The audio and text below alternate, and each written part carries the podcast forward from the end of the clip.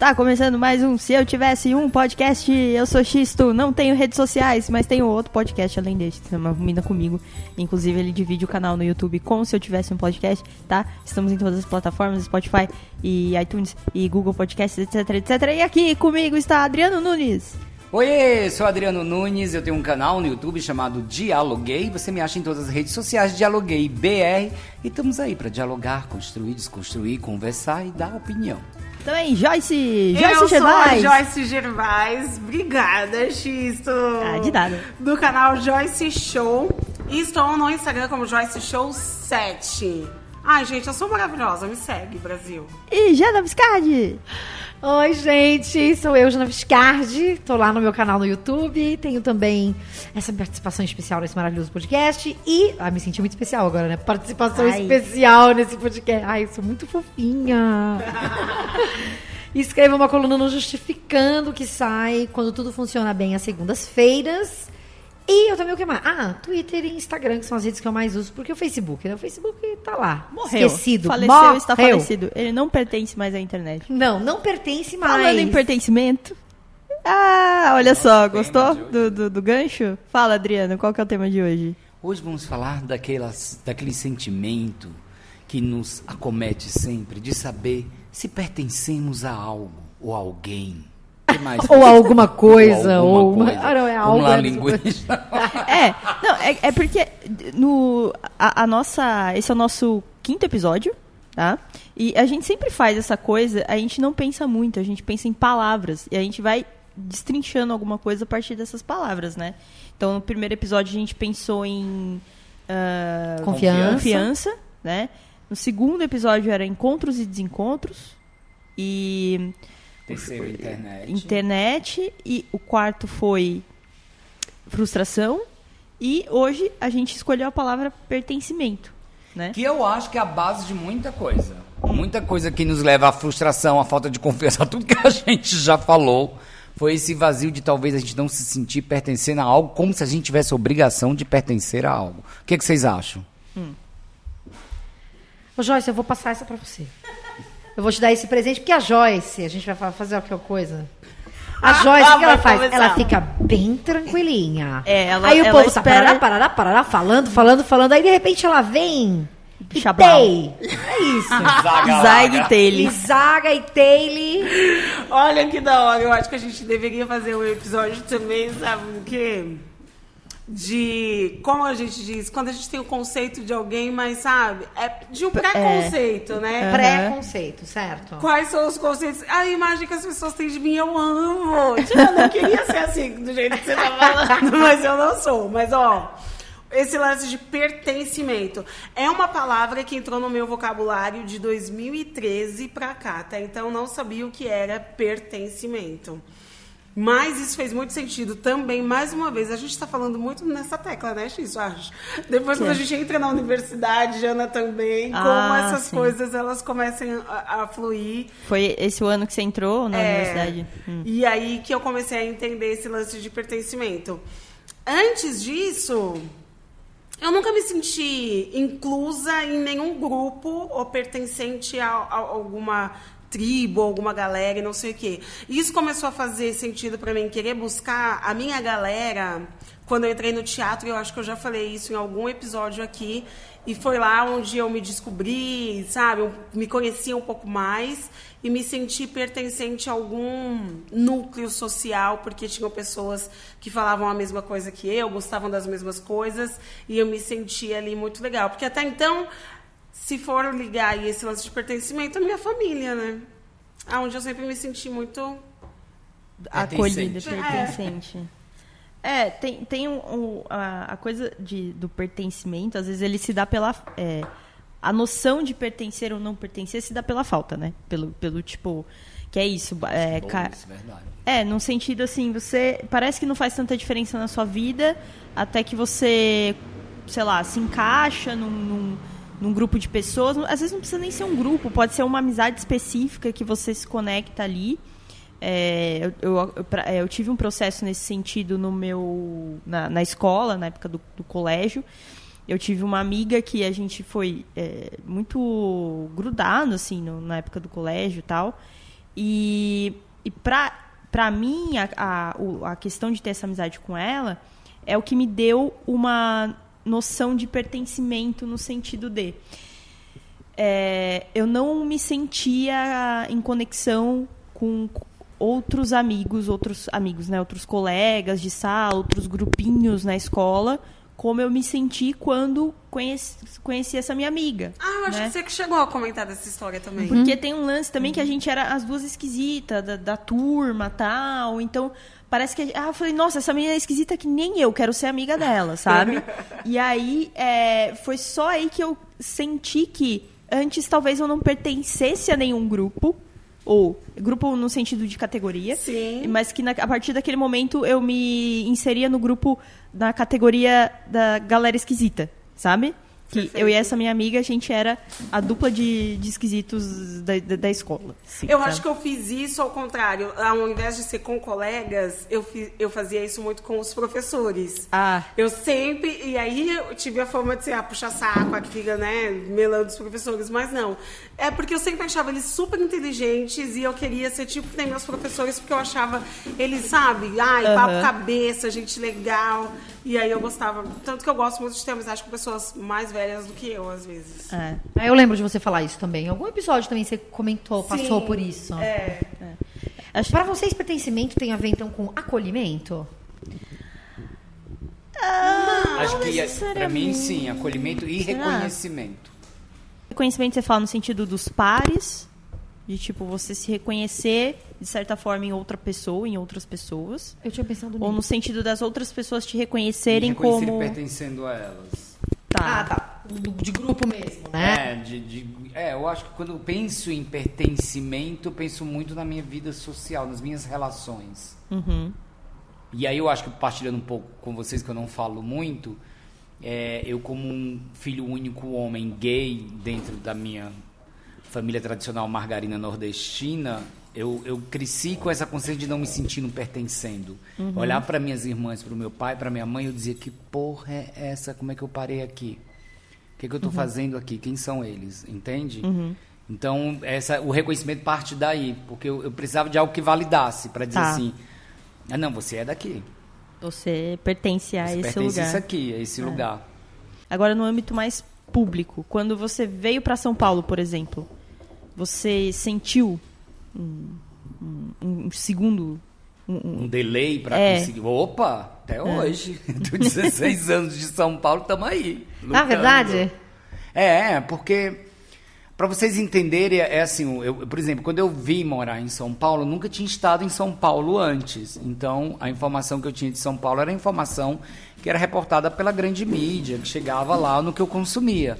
Que era uma, então, a gente tinha uma ideia que São Paulo era a nossa Nova York. Era a ideia mais próxima de Nova York, de moderno, de Ah, megalópole, de grande, etc. Quando eu chego em São Paulo, eu percebi a solidão, porque é um choque cultural muito grande.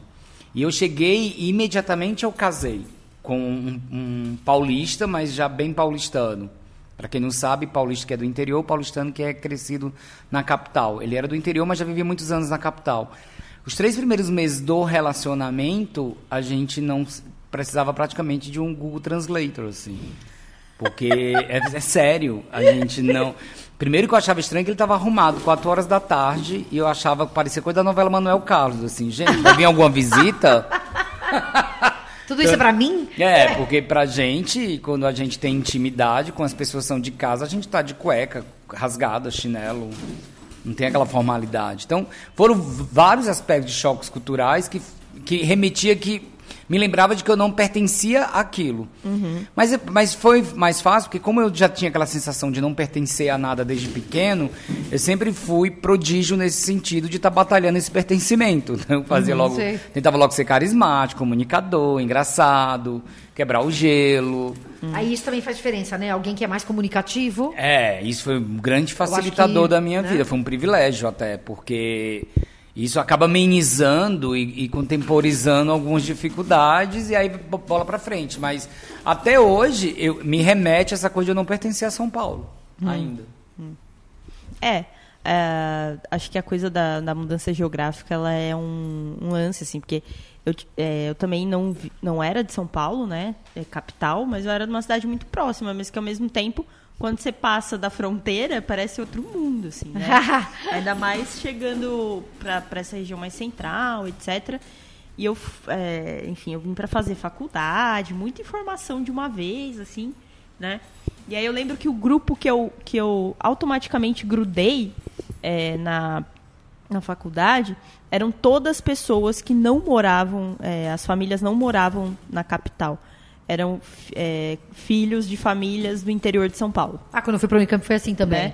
Todo E é, mundo era de tipo, outro lugar. E era muito nítido, porque a galera que já era de São Paulo se juntava. A galera que não era se, se juntava. Então, assim, tinha- era muito Eram assim. bolhas, tipo? Campinas era assim também. A galera que era de Campinas, sei lá, ia pra faculdade, era meio que quase uma escola. Não necessariamente vocês É. passassem- passavam o dia ali, porque tinha esses outros espaços de Aham. acolhida de pertencimento, né? Sim. E aí tem um lance que quando você para pra olhar é, de cima, assim, é, olhando é, né, de fora, eram pessoas que não tinham nada a ver umas com as outras, quase, sabe? Sei. A gente era muito diferente, assim. É, mas, na, ne- num sentido muito específico, a gente encontrava um pertencimento ali, porque a gente tinha algo em comum, que era ser um monte de moleque perdido em São Paulo, É. sabe? É, e, e por um momento a gente se pertenceu ali, né? A gente formou um lugar de pertencimento. E aí isso me faz pensar também o quanto essa questão da, da- do pertencimento ela pode ser transitória, né? Pode ser, aliás, pode ser efêmera, pode ser em, em determinados momentos você vai pertencer a determinado lugar ou a determinado grupo ou a determinado contexto. Em outro momento pode ser que não, aquilo não faça mais sentido para você ou você não faça mais sentido para aquilo ali, né? Ah, eu acho. Acho isso super legal, é isso mesmo. Eu lembro quando eu cheguei em Salvador, eu, eu, queria, eu queria me mudar para Salvador. Então, quando eu e meu marido a gente decidiu casar e ir embora para lá, porque ele tinha família lá, eu estava super entusiasmada com essa ideia. E eu lembro quando eu cheguei, eu me frustrei muito. Porque eu achava que era a terra da alegria. Nada de ruim acontece. Ei, desculpa, gente, desculpa. É um Olodum- estereótipo horroroso. Olodum Você de Salvador que nos ouve. sete da manhã. É, é assim, que era assim. Nossa, olha que incrível. Mas eu nunca tinha vivido numa cidade de praia, e aí não significa que as pessoas passam um dia na praia, não é isso, mas essa experiência de estar perto do, do Mas tem outra mar. pegada, tem, é. E de, de você, então, poder, de repente, é, ter esse, esse outro olhar pela, pra natureza, porque você. Porque São Paulo é isso, é um monte de prédio, prédio, prédio, prédio, prédio, de vez em quando tem uns parquinhos aí no meio do caminho.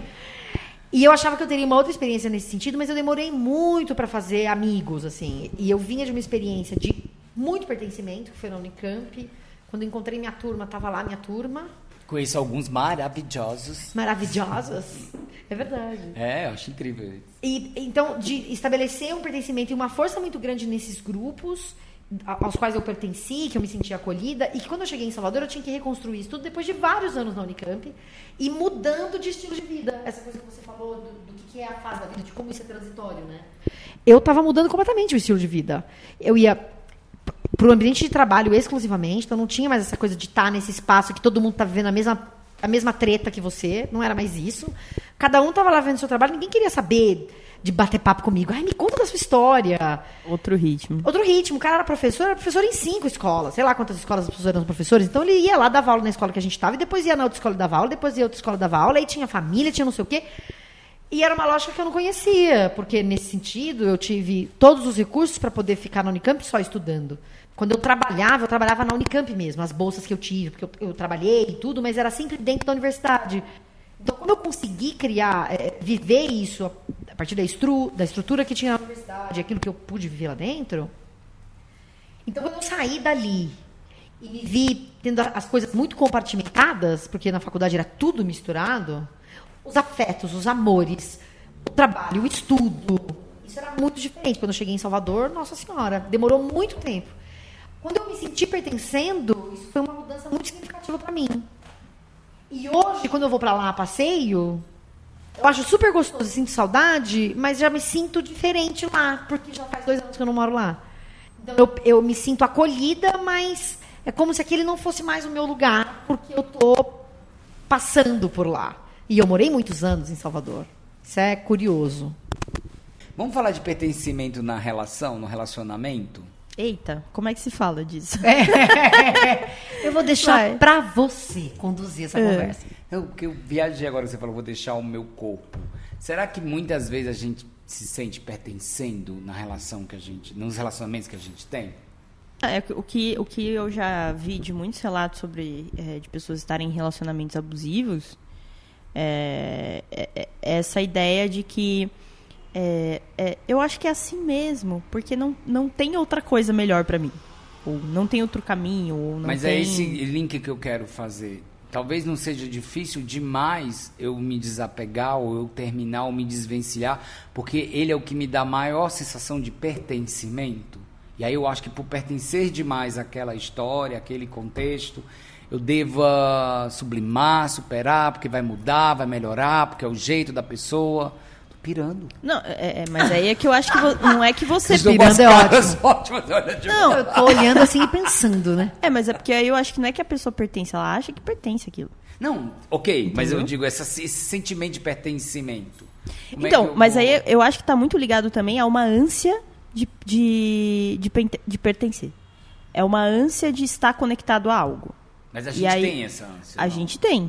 A gente tem porque a gente é bicho social. O que, tu acha, Joyce? Entendeu? Fala, Joyce, tá muito calada. É, e aí, tipo, Tá uma, uma coisa que a gente não suporta é a ideia de estar sozinho. E aí, não só relacionamento, mas a gente não suporta muito a ideia de estar sozinho no mundo. Vem minha outra pergunta. É possível estar bem sem pertencer a algo? Vou guardar essa pergunta, Joyce. Joyce, Quero falar uma coisa que o X estava falando. E aí, falando desse pertencimento da questão da gente, seres humanos, não conseguir estar sempre só. E a gente sempre, sempre, sempre sente essa necessidade, né, de estar com o outro. E aí eu me lembrei da série 3%, que aí eu queria trazer esse Eita. pertencimento na questão social, né? Que a gente vê ali na série a galera que tá lá no- no- no- no como que fala, no continente, e depois quer ir para o Mar Alto, e é a questão capitalista que a gente vive no mundo e tudo mais.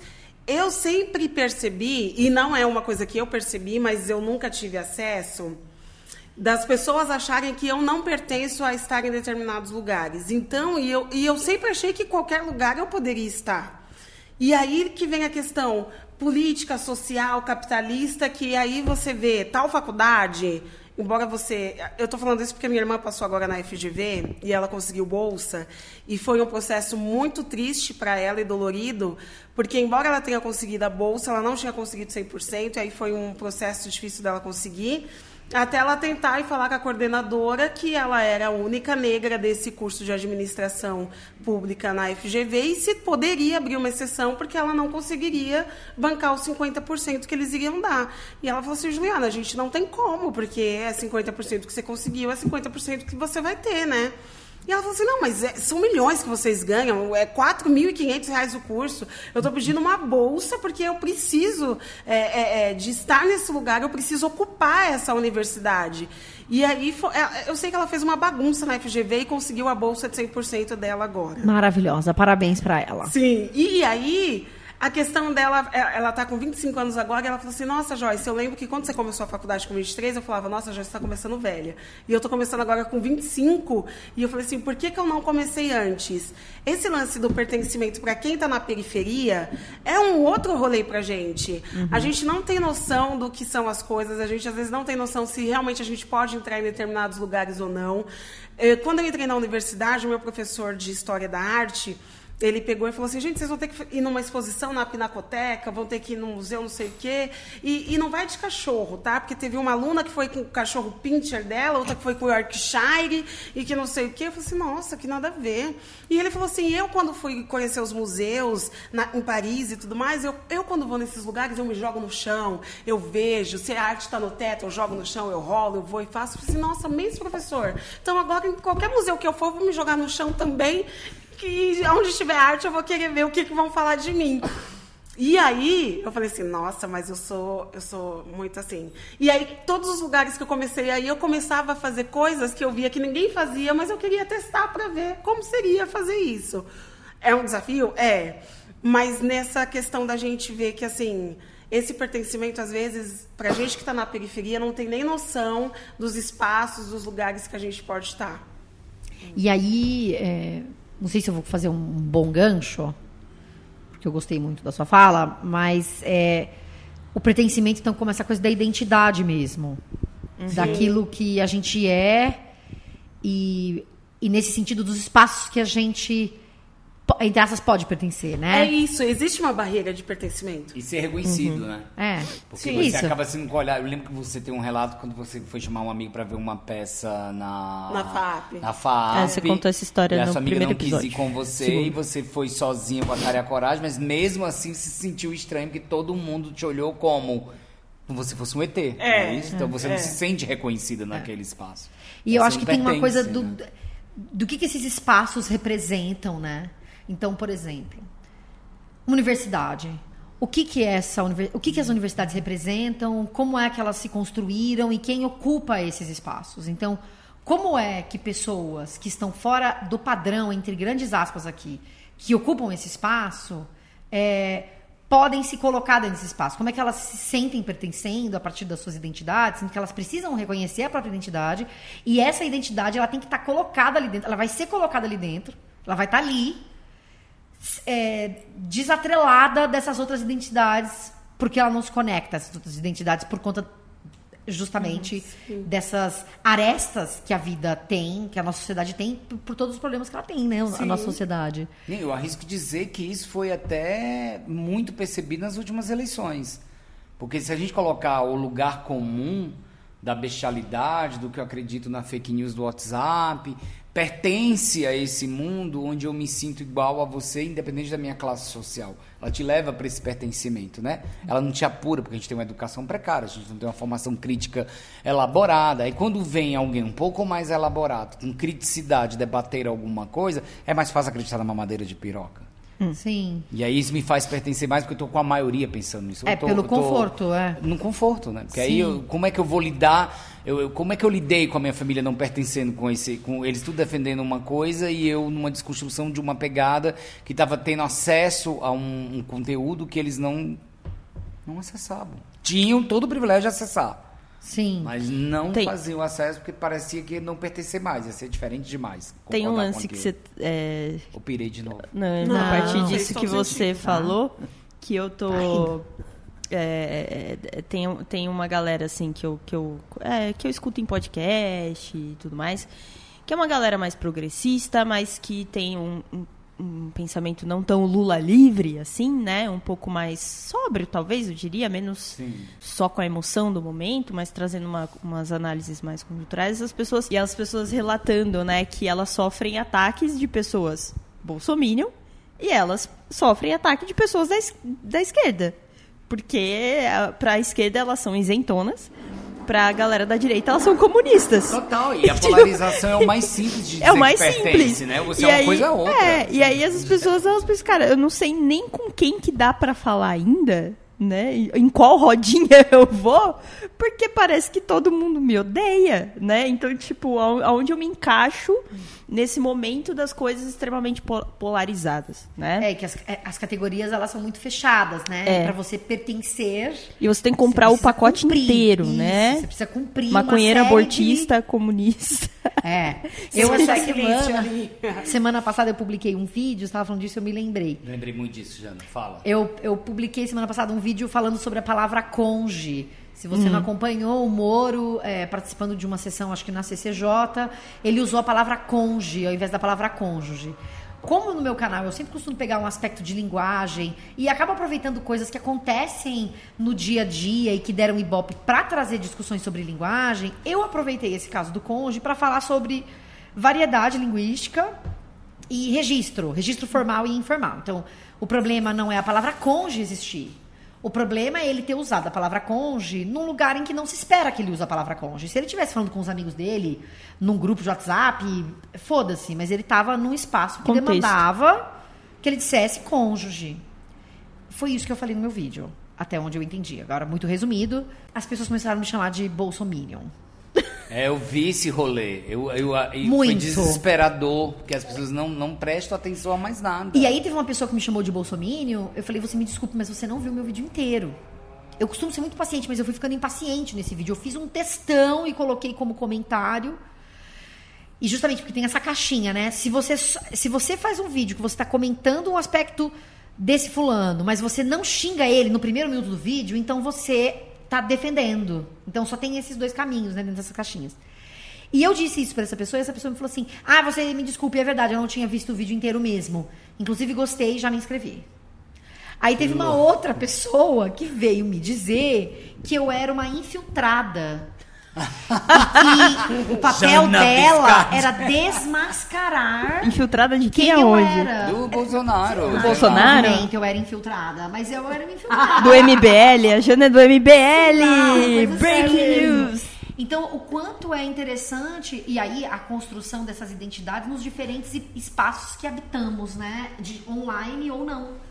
Porque nesse caso, especificamente, a gente está falando de um, de um espaço que é digital e de um espaço em que eu apareço apenas parcialmente. E a pessoa que vem no meu canal e só viu aquele vídeo e não viu o vídeo inteiro e não teve paciência para assistir o vídeo todo, vai achar que eu sou bolsominion, vai começar a dizer para as pessoas que eu sou bolsominion, porque ela pegou um traço de uma característica que não é completa e defendeu lá com unhas e dentes Mas que eu sou você, você concorda comigo que assim, está acontecendo uma coisa interessante que começamos a nos alfabetizar politicamente, né? De 2013 para cá, a gente, a gente começou a falar muito de política. Só que a gente fala com uma certa arrogância, né? Porque eu, eu, eu faço uma crítica. Existe um lado muito intelectualizado, um lado político muito intelectualizado, que espera um debate mais, mais crítico e mais coerente para uma nação bestializada que foi alimentada por muitos anos, veio de uma ditadura, de um processo alienatório, de grandes mídias, mídias massificadoras que não nos ensinaram a pensar.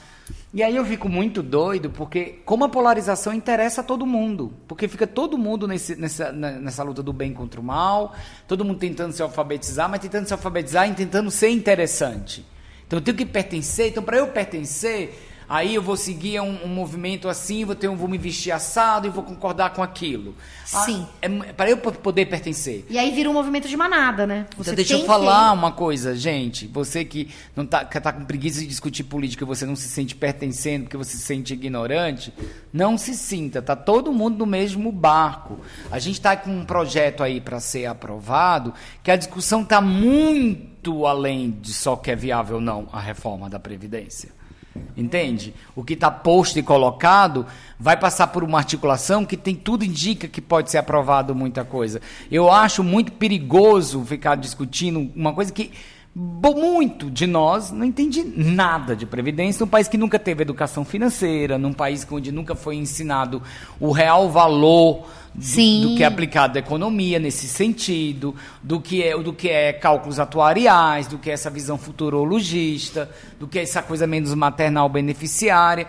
Aí vem uma visão muito socialista de um Brasil que foi sempre muito capitalista. Então, é muito doido a gente eleger pessoas que não entendem de um assunto, que têm arrogância de poder negociar isso, e a gente, para pertencer a isso, eu tenho que ser a favor ou contra da reforma. Aí É. ninguém debate de fato para entender o que é a reforma. Né? Desculpa, é só um desabafo.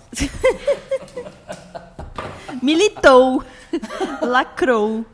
Não é, a gente toma lado sem saber o que a gente está discutindo. Eu trabalho 10 anos com Previdência, ninguém sabe. E eu fico pasmo com os argumentos que eu vejo de cada lado, sabe? Sim, exatamente.